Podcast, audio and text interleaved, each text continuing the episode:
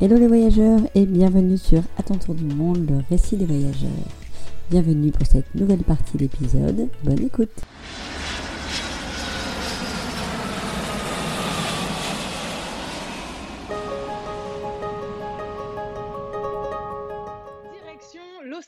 J'appelle ma meilleure amie qui était déjà là-bas depuis un an et elle me dit écoute, c'est la galère ici, c'est plus le rêve euh, français bah, pour y aller enfin tu gagnes énormément d'argent et tout va bien. Elle me dit tu vas voir, il y a un, un peu quand même aussi la galère, mais bon, tu peux trouver de quoi faire de l'argent, faut être motivé, tout ça. Donc je pars en Australie et je pars à Perth parce qu'on m'avait dit qu'il y avait du travail, donc c'était entre Sydney et Perth. Et j'ai choisi Perth parce que ma meilleure amie était là-bas. Au final, je l'ai même pas vue parce que là-bas, euh, quand tu es dans le travail, bah, tu es dans le travail. Et donc, j'ai trouvé une famille au père parce que je me suis dit, euh, ne parlant pas l'anglais, ça va être compliqué. Je vais devoir vraiment travailler mon anglais. Je vais commencer dans une famille au père et on verra. Et donc, j'ai commencé dans une famille au père que j'avais eu en visio précédemment en Thaïlande avant de partir. Donc, j'avais géré quand même ce truc-là en me disant, je pars pas n'importe où. Et j'arrive en Thaïlande. Et moi, ma vie, est un livre parce que je prends l'avion, j'atterris à Perth et là, je n'ai plus de passeport. perdu? Dans l'avion Non, quelqu'un me l'a volé. Ça se vole, les passeports français. Si, si. Parce que vous savez que on est un des trois meilleurs passeports du monde entier où tu payes le moins de visas dans le monde quand même. Je ne savais pas, je l'ai su là-bas. Donc on m'a volé mon passeport. En fait, j'ai rempli le document pour la douane. Et en fait, juste avant l'atterrissage, vous savez, qu'on vous donne. Et donc, du coup, je l'ai mis dans mon passeport. Je m'en souviendrai toute ma vie. Je l'ai mis dans la pochette de devant euh, du siège. Et je me suis endormie. En 45 minutes, on m'avait volé mon passeport, avec le formulaire à l'intérieur d'ailleurs. J'aurais retrouvé le formulaire. Donc j'arrive à la douane et on me dit mais Madame l'évêque, euh, déjà on parle en anglais. Je lui dis je suis désolée mais je ne parle pas anglais du tout. Donc là je commence à transpirer. Ils me disent bah alors vous allez nous suivre. Donc ça j'ai compris. j'ai compris, genre on m'a fait la main comme ça. J'ai dit bon d'accord je vais vous suivre. Et on m'a dit on va euh, appeler un traducteur le traducteur, il arrive au bout d'une heure et demie. Déjà, j'étais en pleurs et tout parce que je me remettais dans une aventure, je savais pas ce qui allait m'arriver, enfin une catastrophe. Enfin, je sais pas, j'étais en panique. Pourtant, je suis pas du tout comme ça. Mais on voit que là-bas, c'est plus sérieux. On n'est pas en Thaïlande. C'est comme si je, revenais dans une famille très stricte, quoi. Et donc, du coup, euh, on pose des questions en français. On dit, voilà, vous allez répondre instantanément. Euh, êtes-vous allé dans tel pays euh, ces trois dernières années Tel pays, tel pays, tel pays. Donc, les pays où il y a des conflits actuellement encore. non, non, non. Vous êtes sûr? Oui, ok. Parlez-vous telle langue? Parlez-vous telle langue? Oui, non, non, non. Voilà, ok. Transportez-vous de la drogue? Non. Très bien, on va quand même vérifier. D'accord. On va faire une radio, il y a un palpage. Et si c'est comme ça, ok. Euh, donc, euh, bah, j'avais 25 euh, ans, j'étais là, c'est une blague en fait, et j'étais pendant trois heures en train de me faire interroger. Il faut savoir qu'ils ont appelé ma famille. Et ils ont fouillé mon téléphone portable pour être sûr que j'allais bien dans une famille au père. Ils ont appelé ma famille au père sur place. Heureusement que j'avais trouvé avant, qui ont bien confirmé que je venais pour travailler chez eux. Ils ont appelé mes parents pour savoir si euh, ils n'étaient pas en conflit avec moi, si je m'étais pas convertie à une autre religion. Ah, mes parents, ils étaient dans un état, je pouvais même pas leur parler. Hein. La jambe les a pas passés au téléphone. Tout ça euh, étant dit, étant fait, euh, ils m'ont fait passer une radio et, et, tout le reste, qui a été très sympathique d'ailleurs. J'étais clairement en consultation gynécologique, quoi. Et donc, ouais, c'était horrible. Mais ils blaguaient pas. Et je suis sortie au bout de 5h30. C'était très compliqué. Et après ça, je suis arrivée euh, directement dans ma famille au père. Donc la famille qui me recevait savait que j'avais eu souci à la douane, ils les avaient prévenus, mais eux, ils n'étaient pas étonnés parce qu'ils connaissaient le gouvernement australien, pour eux, c'était normal. Et ils m'ont dit, on vous laisse rentrer dans le pays, sachez que vous avez de la chance, parce que normalement, on vous, on vous fait rentrer euh, chez vous, euh, parce qu'on a réussi à prouver toutes vos intentions. Par contre, à condition que dans les quatre semaines, vous avez un nouveau passeport et que vous avez fait toutes les démarches. Et en, fait, c'est qu'il y avait une ambassade, de toute façon, une ambassade française en Australie qui t'a aidé à ce moment-là. Oui, exact. Bah, le lendemain, il fallait que je porte plainte au commissariat pour le vol, bah, comme en France. Et après, j'ai pris rendez-vous, sauf que les délais, ils étaient euh, catastrophiques pour avoir un passeport français. Même l'ambassade française, à l'étranger, les délais sont longs. Donc, du coup, j'étais en panique. Et en fait, il faut savoir que si tu n'as pas 21 euh, ans euh, en Australie, tu peux rentrer nulle part. Sauf que j'avais 24, mais eux, sans carte d'identité ou passeport, il n'y a pas de doute, en fait. Donc, je ne pouvais rien faire pendant 4 mois. L'enfer. Voilà, quatre mois, tous les gens que j'avais rencontrés, mes copains copines pouvaient sortir. Moi, je ne sortais pas. J'étais dans ma famille au père tout le temps. Donc vraiment, le début a mal commencé. Et tu t'es pas dit à ce moment-là, euh, tant pis, je rentre, euh, j'ai déjà bien voyagé, je rentre? Ce qui m'a fait ne pas rentrer, c'est la peur de l'échec. En fait, je voulais pas rentrer sur en mode euh, je rentre et c'est sur un mauvais truc. Je veux rentrer et dire j'ai réussi ce que je pensais être capable de faire, même si j'avais pas confiance en moi quand je suis partie. J'étais vraiment la personne qui avait le moins confiance en moi possible. Et rentrer et me dire bah maintenant tu peux dire tout ce que tu veux, je sais de quoi je suis capable. C'est ça que je voulais. Et en fait, si je rentrais sur un échec comme ça, j'aurais donné raison déjà à plein de personnes. Et je voulais pas, par fierté et ego, j'assume. Bah, je suis rentrée pour de bonnes raisons, parce que je l'ai voulu, pas parce que j'ai pas le choix. Ah, bravo. Bravo, c'est une belle force de caractère en tout cas. bah, c'est gentil, mais je sais pas. Sur le coup, c'est vraiment ce que je me suis dit parce que bien sûr je me suis posé la question. J'ai dit de toute façon, regarde, ton retour il est payé. Qu'est-ce que tu t'en fous? Tu vis l'enfer. Rentre. Bien sûr que je me le suis dit, je mentirais si je vous le dirais le contraire. Mais vraiment, c'est ce truc où j'avais pas envie de me retrouver face aux gens et dire ouais bah je suis rentrée parce que bah tu comprends. J'ai eu plein de problèmes as levé tous les freins, mais ça prouve aussi que malgré tout, il peut y avoir aussi des, coups durs euh, dans les voyages. Mais j'espère que tu vas nous raconter qu'après, euh, il s'est passé que des jolies Bizarrement, quand tu vis un obstacle dans la vie, j'en suis vraiment sûre. C'est bizarre. Je pense que c'est pour du mieux après. C'est je te fais vivre ça, mais après je te récompense. Moi, j'ai eu cette sensation pendant le voyage. Et je connais pas un voyageur qui a pas eu une galère. On se les raconte tous. La réaction qu'on peut avoir justement en voyage qui est peut-être différente. Je trouve qu'il y a une vraie positive attitude et une volonté de trouver des solutions, de dire façon, ça fait partie du voyage, on reste zen. Oui, on, s'étonne nous-mêmes face aux situations. Ça, je suis d'accord. Alors qu'en France, peut-être que dans notre zone de confort, euh, on aurait pris les choses avec plus de fainéantise, je dirais. Alors que là, tu t'actives, quoi. C'est urgent. Pour le passeport, j'ai réussi à retrouver mon passeport au bout de quatre mois, heureusement. Et après ça, ma vie a pu commencer. Il faut savoir que pendant les quatre mois d'opère, bon, là, c'est encore une mauvaise expérience. C'était une famille sympa, mais on va dire que le problème d'être au père, c'est qu'il y a des familles qui vont profiter un peu trop de la chose et d'autres euh, qui sont juste euh, hyper simples et sympas. Donc c'est toi et un peu ta chance. Moi, j'ai choisi euh, la première venue parce que j'étais dans l'urgence et je ne conseille pas de le faire. Autant faire des euh, visios, d'ailleurs, c'est un conseil que je donne avec plusieurs familles. Il faut vraiment sentir le feeling parce qu'on va vivre avec eux et que c'est important. Moi, je me suis précipitée sur le il faut que j'en trouve une, il faut que je parte là-bas. Donc voilà, donc j'ai mal fait mon choix. Euh, je me suis retrouvée, c'est des visios qu'il faut faire et puis voilà, on prend vraiment le temps, savoir combien d'enfants on s'occupe parce que 1 et 3 c'est pas pareil. Moi j'en avais 3. Quel âge ils ont? Euh, voilà, plein de choses comme ça qu'il faut savoir parce que c'est aussi important d'avoir toutes les infos avant de partir. Moi, je me suis renseignée sur rien et j'ai foncé dans le mur. Ce qui m'a fait que, voilà, au bout de deux semaines, elle me faisait lessiver les murs, euh, nettoyer les frigos de fond en comble et les placards de sa cuisine et euh, faire du jardinage. Et finalement, bon, elle n'avait pas forcément raison de, de me faire faire autant de choses, mais elle en a profité parce que parce que j'avais pas le choix et qu'elle savait que je pouvais pas partir. Et il y a beaucoup de mauvaises expériences d'opère, donc faut vraiment faire attention à ça. Euh, je l'ai pas mal vécu, mais je l'ai pas bien vécu parce que euh, je pense que j'étais déterminée. En fait, je me suis dit, c'est pas grave, je vais faire tout ce qu'elle me demande. Mais moi, en contrepartie, j'avais trois enfants qui étaient à l'école, dont je m'occupais. Et quand ils étaient à l'école et qu'elle n'était pas là, je prenais quatre heures sur mon ordinateur et je m'entraînais à parler anglais. J'apprenais sur des vidéos YouTube et un petit cahier avec tous les mots, tout mon vocabulaire que j'écrivais. Et en fait, je me disais, allez Amélie, dans deux mois, tu t'en vas. Tu pourras parler anglais, tu pourras trouver un travail, un vrai, et tu pourras te barrer. Et voilà, tu n'auras plus besoin d'elle. Donc j'ai pris mon mal en patience j'ai rencontré des gens qui étaient au pair parce qu'il y a des forums partout dans le monde, les Français tatati, les Français tatata, les au pair en Australie. Donc je me suis trouvé des amis et avec qui du coup on était hyper solidaires, euh, on se racontait nos expériences, bonnes ou mauvaises. C'est comme ça que j'ai fini au bout de quatre mois à parler un anglais très correct, je dirais pas du tout courant, hein, mais correct. Je m'étais euh, vachement améliorée avec des vidéos YouTube gratuites, hein, parce que j'avais pas, euh, encore une fois, pas un euro pour mettre dans un professeur.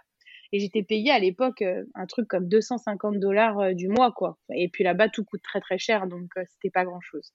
Aujourd'hui, il y a des règles aussi pour les au-pairs. Il faut savoir qu'il y a des lois qui sont sorties, que les gens doivent savoir, et qu'il y a beaucoup de choses où il faut déclarer, où on a nos droits en tant qu'au-pair. Avant, il n'y avait pas vraiment. C'était chacun faisait un peu ce qu'il voulait. Même en France, c'est vachement aujourd'hui un peu contrôlé quand même. Donc euh, voilà, il faut le savoir parce que ça a beaucoup changé. Et moi, c'était il y a 10 ans presque. Donc euh, voilà, enfin, ouais, 8 ans. c'est ça. Après ça, au bout de 4 mois, Je quitte la famille, mais je me suis fait très amie avec une autre père dans une autre famille qui vivait l'enfer à côté de chez moi. Et on était en mode, on apprend l'anglais, on s'en va. Et plein de gens nous disaient, par contre, il faut absolument que vous alliez travailler en ferme parce qu'en ferme, vous pouvez gagner beaucoup votre vie, euh, vous pourrez euh, beaucoup économiser et après, vous voyagez, quoi. Vous achetez un, un van, enfin, le rêve australien, quoi. C'est ce qu'on appelle du woofing, c'est ça? Exactement, c'est du woofing. Et du coup, on a dit, bon, bah, on va faire ça. Et du coup, on a travaillé dans une ferme, on a trouvé, euh, j'ai trouvé un job sur le site euh, de recherche de job en Australie et j'ai trouvé une ferme de pêche et de nectarines. Le patron me dit, je te prends, il fait un visio avec moi, il me dit, oui, c'est bon, je te prends, tu peux venir demain à la ferme. Je dis, ok, par contre, j'ai une amie et si vous me prenez pas toutes les deux, je viens pas parce que je voulais la sortir de sa galère. Et il me dit bon bah tu me laisses pas trop le choix. Je lui dis oui mais vous le regretterez pas, on est super. on n'avait jamais fait de ferme de notre vie mais on est super. Donc euh, il me dit bon bah je vous prends toutes les deux. Le lendemain on quitte notre famille euh, du jour au lendemain et on leur enfin on les a prévenus mais genre 48 heures à l'avance. Chose qu'on n'aurait peut-être pas faite si elle avait été hyper sympa non plus avec nous, mais euh, franchement, on avait hâte de partir. C'était vraiment dans l'urgence. Là, le moral, il commençait à baisser, donc fallait qu'on se prenne en main. On est parti. Ma meilleure amie qui habitait Perth, dont j'ai parlé tout à l'heure, vient nous chercher en voiture, nous fait faire les courses, parce qu'on n'est pas de voiture, nous fait faire les courses et nous emmène à la ferme avec toutes nos courses là-bas. Elle nous dépose, allez les filles, courage, je reviens dans deux semaines, vous me direz si ça va, ok Du coup, on est parti faire euh, du woofing pendant quatre mois et ça a été dur physiquement. Franchement, honnêtement, on va pas se mentir, la ferme, c'est pas facile. Je pense que c'est le job le plus dur que j'ai fait de toute ma vie au bout de deux jours, on se regardait, on se disait, mais c'est pas possible, on va pas tenir. Et au final, on s'est habitué parce qu'on s'est habitué à tout. Et on est resté toute la saison. Notre patron, il nous a adorés. Ça a été une super belle expérience. On a même passé Noël avec lui chez lui parce qu'il voulait pas qu'on soit toute seule à passer Noël. Parce qu'on était les deux seules françaises. Après, il y avait des Italiens parce que lui, il était australien-italien. Donc, euh, je pense qu'il voulait aussi aider un peu sa communauté, ce que je comprends. Donc, on était les deux seules françaises. Il y avait que des Italiens. Donc, euh, on faisait des lignes de, nectarines et, de pêche sous 40 degrés au soleil. du coup, tu sais parler anglais et italien. Alors euh, non, pas vraiment. L'italien, je connais que des mots pas sympas, parce que forcément, quand tu apprends une langue, il t'apprend des mots pas cool. Mais en fait, on s'est fait hyper amis avec deux Italiens qui habitent à Rome et qui sont revenus à Rome d'ailleurs aujourd'hui. Bah, pour communiquer, c'est pareil. Au début, c'était translate, c'était traducteur. Et puis après, on apprend, je sais pas, je dis, ah, euh, demain matin. Et puis il me dit, euh, ah, matina. Ah, bah c'est ça, matina, voilà. Et puis en fait, c'est comme ça qu'on commençait. Et puis notre langue se ressemble assez c'est pas comme l'anglais et le français où vraiment voilà ça se ressemble pas. Mais du coup on arrivait et puis ils nous apprenait plein de mots. Et au fur et à mesure chacun parlait un mot de l'autre et on a commencé à communiquer comme ça. Et c'est devenu pareil des amis très proches à nous pour dire pour mes 30 ans euh, je suis allée à Rome chez eux. C'était mon cadeau d'anniversaire par mon ami euh, avec qui je suis partie en ferme qui m'a emmené chez eux pour mes 30 ans donc on s'est retrouvés pour mes 30 ans à Rome à boire une bière ouais c'était super on a adoré et donc, on est devenu très amis. On revient sur euh, l'expérience du coup du woofing. Ça t'a permis donc de gagner pas mal de sous parce que là, c'est bien payé par contre. Très bien payé. On a beaucoup économisé. Faut savoir que par contre, tout est très cher. Donc, on mangeait pas de viande rouge, par exemple. On a appris, il y en a qui sont contre et je le comprends totalement. Le patron, pour qu'on puisse manger de la viande rouge, nous a appris à chasser avec euh, un vrai fusil, chose qu'on n'aurait jamais pu faire en France, quoi. Enfin, ça aussi, c'est incroyable pour nous de faire un truc pareil. Je me suis retrouvée à 25-26 ans euh, dans son terrain euh, vague parce qu'il avait acheté un terrain de chasse pour lui, donc voilà. Et il y allait avec son 4x4 et on y allait la nuit. Puis il m'a dit on, on, va chasser et puis tu vas manger, quoi. Donc les végétariens seront contre moi et je comprends, il y a aucun problème. Mais à l'époque, j'avais faim et j'avais pas d'argent. Excusez-moi. Donc il m'a fait, il nous a, il nous a appris à, à chasser. Et euh, du coup, je chassais du lièvre. Et il nous apprenait à le dépecer. J'ai même une vidéo où je dépece, euh, je, suis en train de dépecer l'animal, hein, chose que je ne me serais jamais senti capable. Mais en fait, à l'autre bout du monde, sans argent, en ayant faim, euh, je pense que je suis capable de tout. J'ai compris, ça y est. Je pense que beaucoup de gens seront dans le même cas que moi finalement. Et donc, il nous a appris à tout enlever, la peau, machin, le rincer, le mettre, le plonger dans dans du vin toute la nuit, machin. Et le lendemain, on l'a mangé, quoi. Et c'est comme ça que, que aussi j'ai eu une belle expérience euh, de vie par rapport à ça. C'est des choses que j'aurais jamais pu vivre en France, enfin, chez moi. ce, qui est, ce qui est rigolo, c'est que tu es assez lucide sur euh, tout. Même, voilà, tu nous racontes des anecdotes, mais tu es assez lucide à chaque fois de ce que chaque expérience euh, t'a apporté. Je pense que oui. Mais après, c'est vrai que sur le moment, quand on le vit, on est dans la dans l'euphorie du moment. Mais quand tu as du recul, tu fais waouh, trop bien, tu as fait ça quand même à ce moment-là. Grâce à ça, tu as pu découvrir le reste de l'Australie. Bien sûr, après mes quatre mois, donc euh, là c'était le super moment. On achète une voiture, un van, exactement, pas une voiture, un van pour voyager. Et on se trouve des petits backpackers qui voyagent en même temps que nous pour faire une petite bande de backpackers. Parce qu'il faut savoir que voyager tout seul, bah, c'est pas safe. Euh, parce que si tu t'embourbes, si tu tombes en panne, bah, avant que le ranger il te retrouve, c'est un peu compliqué et tu, tu, peux mourir. Donc, vaut mieux voyager à plusieurs vannes. Je le dis aussi, c'est un conseil passant par là, parce qu'il y en a qui partaient tout seuls. Donc, on prend un van, et une semaine avant de partir, il tombe en panne.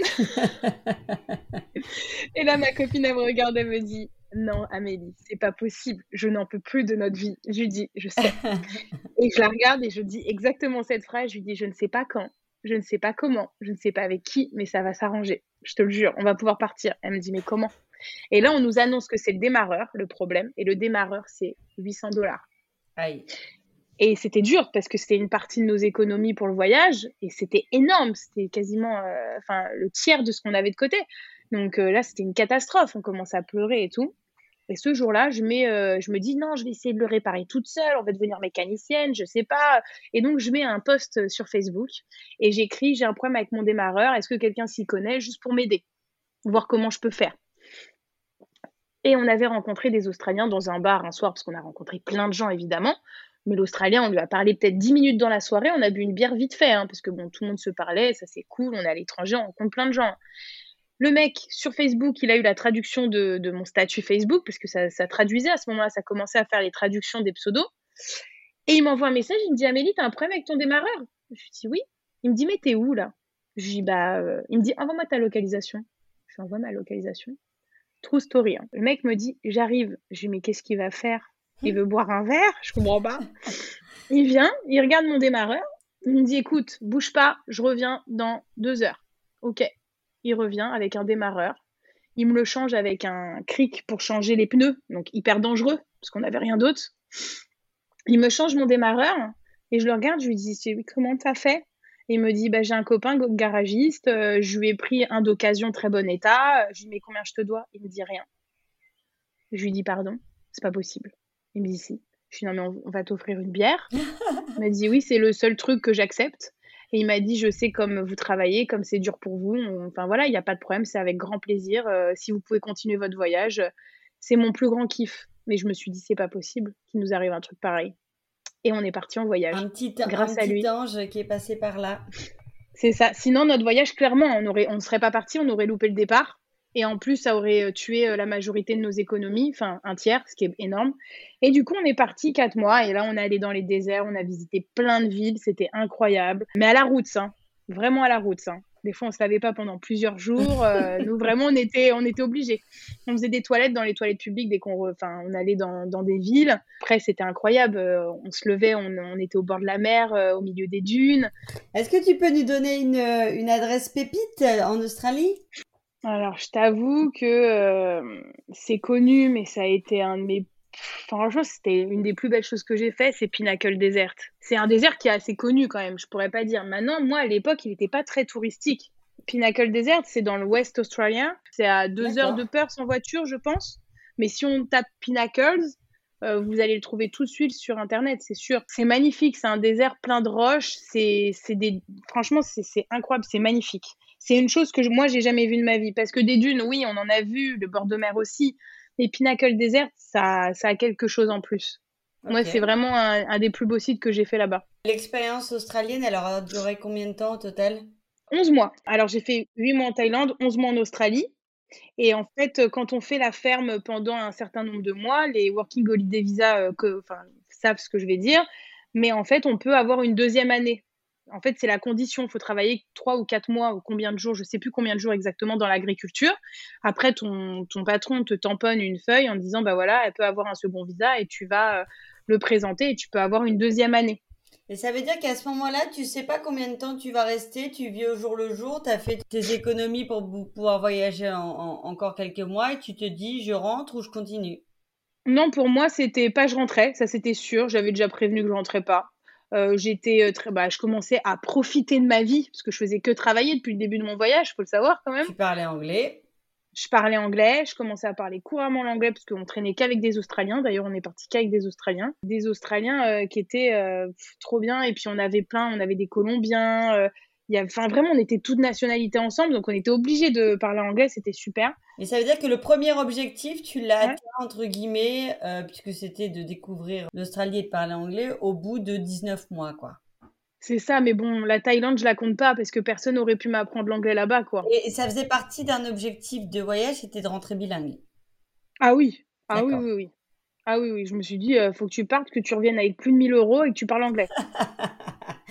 Ça devrait le faire. Ok, donc ouais, je pense que c'est un bon titre pour l'épisode. Euh, revenir bilingue avec plus de 1000 euros. Plus de 1000 euros. plus que je, que je suis partie. non, mais ouais, c'était pas mal. Et donc, du coup, ouais, c'est vrai que ça a été pas mal. Ouais. Non. De quoi t'es le plus fier, du coup?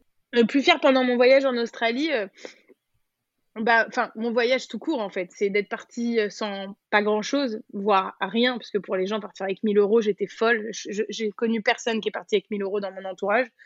Euh, en voyage, enfin, dans ceux que j'ai connus, les voyageurs qui me disaient, t'es complètement malade. Bah, en fait, mon inconscience m'a servi finalement parce que je, pense que cette insouciance, plutôt, cette insouciance, fait qu'elle m'a fait vivre la meilleure expérience de ma vie, parce que j'étais obligée euh, d'aller au front pour m'en sortir. Alors que si j'étais partie avec 10 000, j'aurais pas du tout fait le même voyage. Et d'ailleurs, les backpackers qui sont partis avec 5, 6, 7 000 euros n'ont pas du tout eu le même voyage que moi. Et attention, pas forcément mieux, hein, parce que pour les gens qui n'ont pas d'argent, qui ont peur de partir, c'est différent. Voilà. Là, tu es obligé de te sortir les doigts euh, vulgairement. Donc euh, voilà, et d'y aller quoi.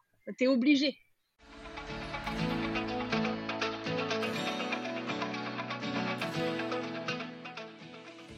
Et voilà, cet épisode est terminé. J'espère qu'il vous a plu. Si c'est le cas, n'hésitez pas à le partager avec votre entourage. Abonnez-vous pour ne manquer aucun épisode et prenez quelques instants pour laisser un avis ou une note sur votre plateforme préférée. Vos retours sont précieux et m'aideront énormément. Merci d'avance et à bientôt pour de nouvelles aventures.